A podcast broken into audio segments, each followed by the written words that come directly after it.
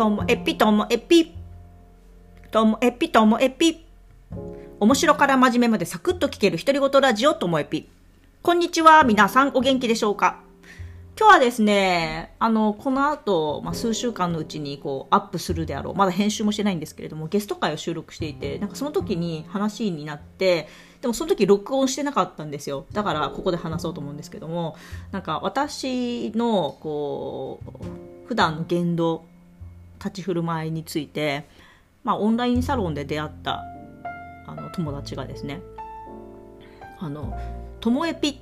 ていう、こう、なんか、キャラというか役というかなんかそういうものがなんか一つそういうフィルターを通して喋っているように見える。常にっていうんで自分では全然意識してなかったんですけどもどういうことだろうっていうのを考え始めてでその人とこうリアルである会う機会もあったのでリアルで会ってみてどうだったのかそのズームだからそう思ってるのか、うん、リアルでもそう思うのかみたいな話をまたしていてそしたらなんか言われたのがうんっていうかっていう話で、あの、安定しすぎている、安定しているっていうのがすごい印象で、不安定な部分を感じないから、だからそういうキャラっていうか、そういうフ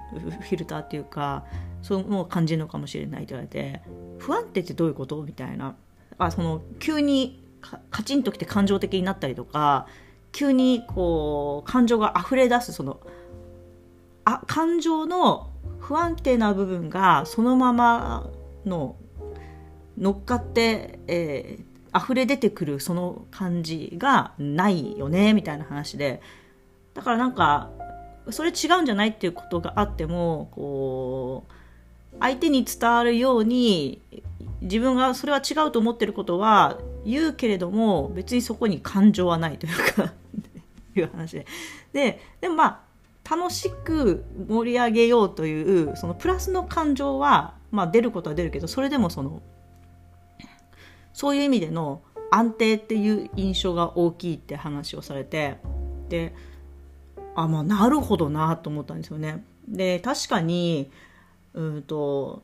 子供と接する仕事をしていたりとかあとはこう人とこうコミュニケーションを取りながら仕事を進めていくっていう意味ではどうやったら相手に伝わるかなとかどうやったら効果的だろうかってことを考えていくとやっぱりその自分のその感情の高ぶりみたいなところは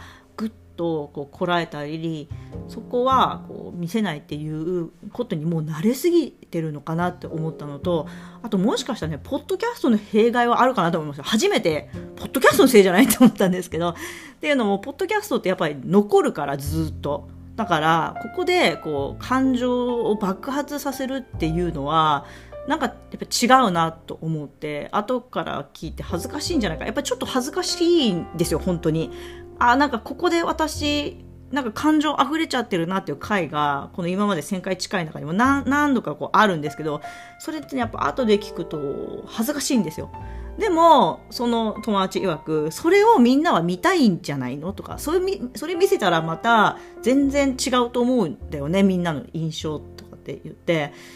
別にそうか私は恥ずかしいと思ってるけれどもみんなは見たいのかもしれないんだっていうのをその時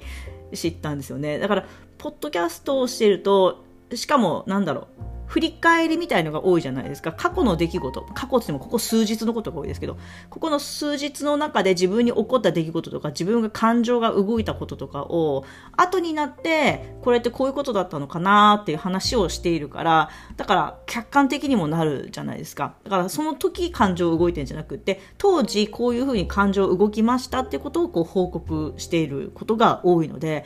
だからその、ポッドキャストですよ。これは。私が、こう、不安定さを、こう、な、なくしてしまってというか なんかその不安定さが人としての深みだったり、面白みだったりするんじゃないかみたいな風にも、その時思ったので、ポッドキャストのせいで私、人間としてのこう深み失ってません大丈夫ですか？皆さん。だから、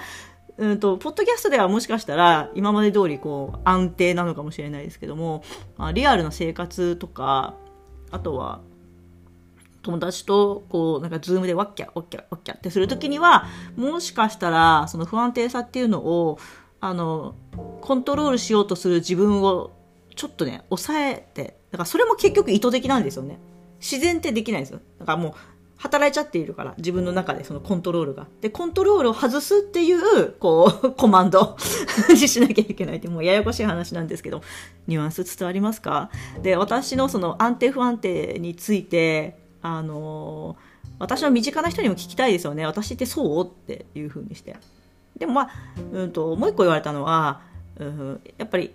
考えた結果喋ってることが多いから、どんな場面でも、もうポッドキャストでも、なんとなく、あ、これについて喋ろうと思ってもう決めてるから、だからその、考えながら喋っているシーンに出会いたいって言われて、だか